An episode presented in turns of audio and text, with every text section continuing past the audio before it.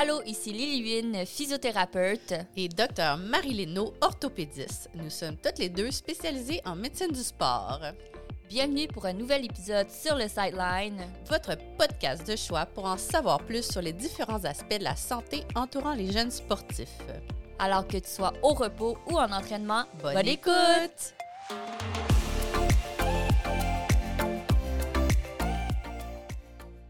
Bonjour tout le monde, bienvenue à ce deuxième épisode de podcast sur le sideline.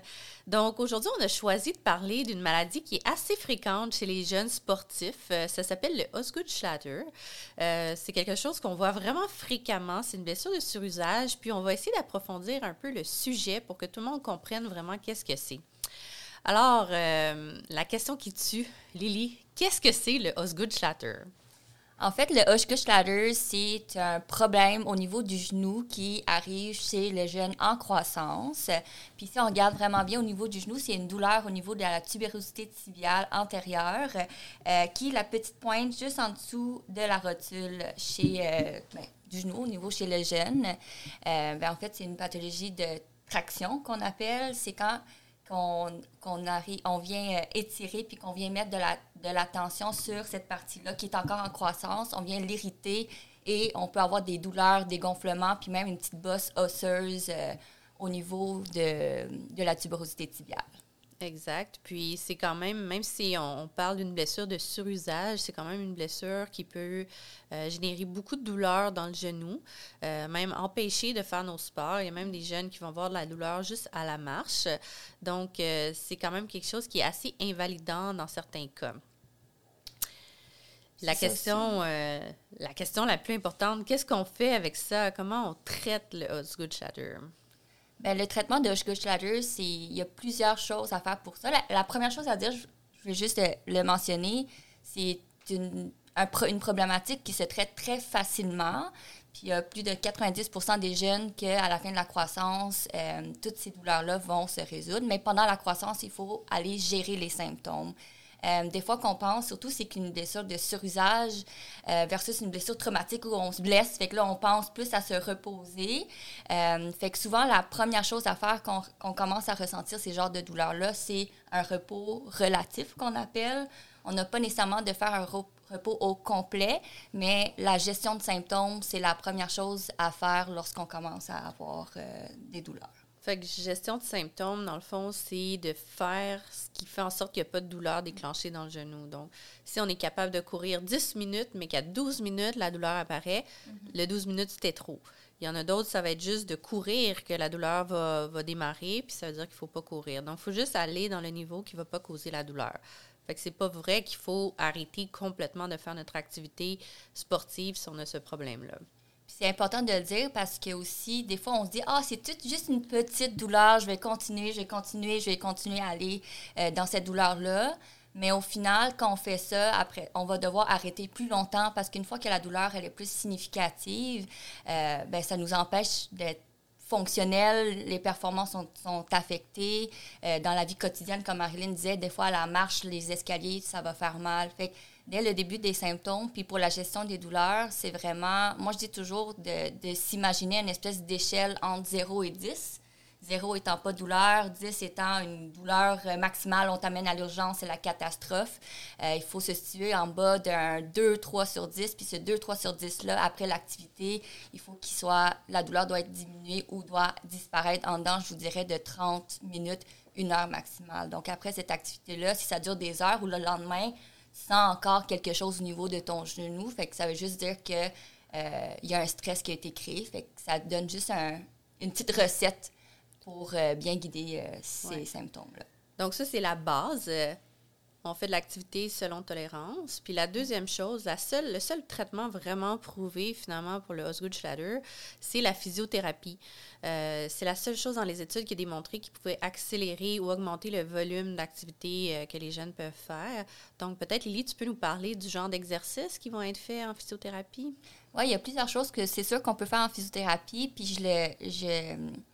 je sépare ça en plusieurs, euh, pas, de, en, plusieurs étapes ou en plusieurs euh, volets, si je peux le dire. Euh, la première chose à faire, c'est vraiment de s'assurer que le genou est fort, que le genou bouge bien et que on aille des mouvements le plus optimal possible. Fait que souvent, pour les, les douleurs pour les problèmes d'Oshkosh Ladder, c'est sûr, ce pas des problèmes qui créent nécessairement une diminution de la mobilité du genou, mais si on va, on, va vers des exercices de renforcement au niveau du quadriceps, des ischio-jambiers, euh, s'assurer que nos muscles sont forts, même aller vers les, au niveau des fessiers. Euh, fait que, le genou, il fonctionne pas tout seul, il fonctionne avec la hanche, il fonctionne avec le tronc. Alors, aller dans des exercices qui euh, permettent de stabiliser au niveau du tronc, de stabiliser au niveau des fessiers. Par exemple, la planche euh, sur le côté, soit sur le genou, soit sur les pieds, dépendamment de qu'est-ce qu'on est capable de faire. Des exercices de renforcement des moyens fessiers. On va aller avec du renforcement au niveau des quadriceps aussi. Je sais qu'au niveau, euh, il y a des traitements de physiothérapie qui, qui vont axer vers les étirements. Euh, chez un adulte, c'est correct d'aller étirer un muscle. Chez un enfant, surtout avec un Osgood Shader, c'est déjà un problème de traction. Donc, on ne veut pas aller étirer plus le muscle. Fait qu'on ne va pas aller étirer au niveau des quadriceps. C'est sûr qu'on peut aller étirer puis relâcher au niveau des ischio-jambiers. Puis moi, les, exercices les plus importants pour un jeune qui grandit, c'est des exercices de proprioception, euh, d'équilibre, etc. Fait si on a... on aborde tous ces volets-là, euh, on va avoir un corps un peu plus fort, un corps plus optimal qui va donner des meilleurs mouvements pour par la suite euh, pouvoir faire nos sports puis nos activités physiques. Puis ça, dans le fond, c'est la base. Euh, ça peut paraître un peu compliqué, ce que Lily dit, mais dans le fond, la conclusion, c'est que si c'est compliqué de, de, le faire par soi-même, il faut aller voir un mm. professionnel de la santé. Donc, aller voir un physiothérapeute qui va pouvoir guider l'enfant ou euh, le jeune dans cette progression-là. C'est pas d'aller aller en physiothérapie quatre, cinq fois par mm-hmm. semaine. C'est d'y aller, d'apprendre un programme, de bien faire les exercices et de progresser peut-être aux deux, trois semaines euh, pour améliorer notre condition. C'est exactement ça. Ouais, je pense qu'une chose aussi que je reviens un petit peu en arrière, dans le fond, on parle du Osgood Shatter, mais euh, avant de dire euh, comment on traite tout ça, mais mm. aussi comment on diagnostique ça, parce que dans le fond, une douleur au genou, ça peut être comme plusieurs choses. Alors, cette maladie-là, comment on la diagnostique? En fait, a un diagnostic qui est assez clinique. Euh, c'est des douleurs vraiment localisées au niveau de la tubérosité tibiale. Fait que si vous regardez en ce moment au niveau du genou, euh, tout le monde sait à peu près où ce que la rotule se situe. Fait que si on longe la rotule vers le bas, on arrive vers euh, quelque chose de plus mou, qui est le tendon euh, du quadriceps, le tendon rotulien. si on descend un petit peu plus bas, on va trouver une, espèce d'épine. C'est la tubérosité hein? C'est une petite bosse. fait que souvent, si on met notre doigt sur cette petite bosse-là, ben c'est là qu'on va ressentir cette douleur-là. Pouvez ressentir de la douleur en en s'agenouillant aussi parce qu'on met de la pression euh, dessus. Euh, puis c'est des douleurs qui sont ressenties vraiment à l'activité physique, euh, surtout quand vous faites des changements de direction, des sauts, les atterrissages, monter les escaliers. Puis c'est des douleurs qui sont diminuées avec le repos. C'est sûr qu'on peut diagnostiquer ça avec une radiographie au niveau du genou aussi, là, pour voir au niveau de la tuberosité tibiale antérieure. Puis Marilyn, est-ce que tu euh, tu conseilles de faire une radiographie dès qu'on pense à ce diagnostic-là ou on peut attendre euh, selon? C'est une bonne question. Quand c'est vraiment classique et que la douleur est vraiment, vraiment sur la bosse, euh, puis qu'on ne suspecte pas qu'il y a eu d'autres choses, a d'autres traumas, pas nécessairement. La radiographie, c'est pas tant pour le diagnostic du Osgood, mais c'est surtout pour éliminer qu'il n'y a pas d'autres choses dans le genou, dans le fond. Donc, c'est jamais mauvais pour éliminer qu'il y a d'autres problème. Mais euh, si c'est quand même très classique comme présentation, comme symptôme, s'il n'y a pas d'enflure dans le genou, euh, on, peut, euh, on peut se passer de la radiographie initialement. Puis ce que tu mentionnais aussi, c'est qu'il n'y a, a, pas d'histoire de s'il a pas d'histoire de trauma non plus, parce que qu'est-ce qui peut arriver, c'est des, des, fractures. Exactement, on peut fracturer aussi la, la, tubérosité tibiale, mais ça d'habitude il y a une histoire, puis c'est arrivé à un moment précis, on s'en souvient. Donc contrairement au Osgood, qui est vraiment une blessure de surusage. Donc, quand on fait beaucoup, beaucoup d'activités, ben, on a ce problème-là qui apparaît. La fracture, ben, tout le monde sait, c'est quelque chose qui arrive en un instant, puis c'est un trauma aigu qu'on appelle. Si on fait un peu suite à ça, il y, a beaucoup de, jeunes, je suppose, qui sont référés dans tes cliniques pour un Osgood Schlatter.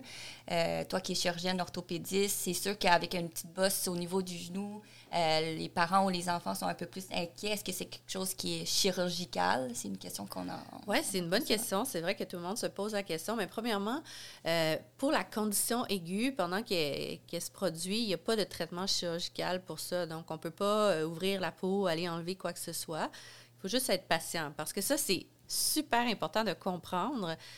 cette maladie-là, quand la croissance est finie, la maladie guérit parce que la plaque de croissance disparaît, donc on n'a plus le problème de Osgood-Schlatter. Donc, dès qu'on a fini notre croissance, des fois, ça peut paraître long, là, si c'est dans deux ans, mais il y a quand même l'espoir qu'un jour, c'est sûr, ça va disparaître. La seule chose qui peut rester et qui peut être symptomatique et nécessiter une chirurgie, c'est s'il reste des petits euh, morceaux d'os, parce que dans la maladie, il peut y avoir formation de d'os supplémentaires. Puis c'est pour ça, des fois, les gens vont voir une bosse euh, ou une augmentation de la taille de la tubérosité tibiale. Puis s'il reste un petit morceau d'os qui est, un peu lousse dans le tendon, les gens plus tard peuvent avoir de la douleur et c'est vraiment la seule indication chirurgicale où on va aller ouvrir et enlever ce, petit morceau d'os-là. Puis quand il reste ce, problème-là, c'est vraiment la douleur qu'on on se met à genoux par terre, c'est là qu'on va sentir la douleur. Mais quelqu'un qui ne serait pas amené à se mettre à genoux régulièrement n'aura pas de problème avec ça. Je, suppose que c'est très rare que ça arrive parce qu'il y a quasiment 100% des jeunes qui, se rétablissent de ça. C'est exceptionnel. Exceptionnel qu'on a besoin de le faire. Euh, c'est... Mais c'est la seule raison pourquoi on pourrait avoir besoin d'un chirurgien quand on a un Osgood-Schlatter. Puis par rapport à la médication, est-ce que toi, tu, euh, tu reçois beaucoup de questions par rapport à ça? Est-ce qu'il y a des choses qui peuvent aider à réduire cette douleur-là?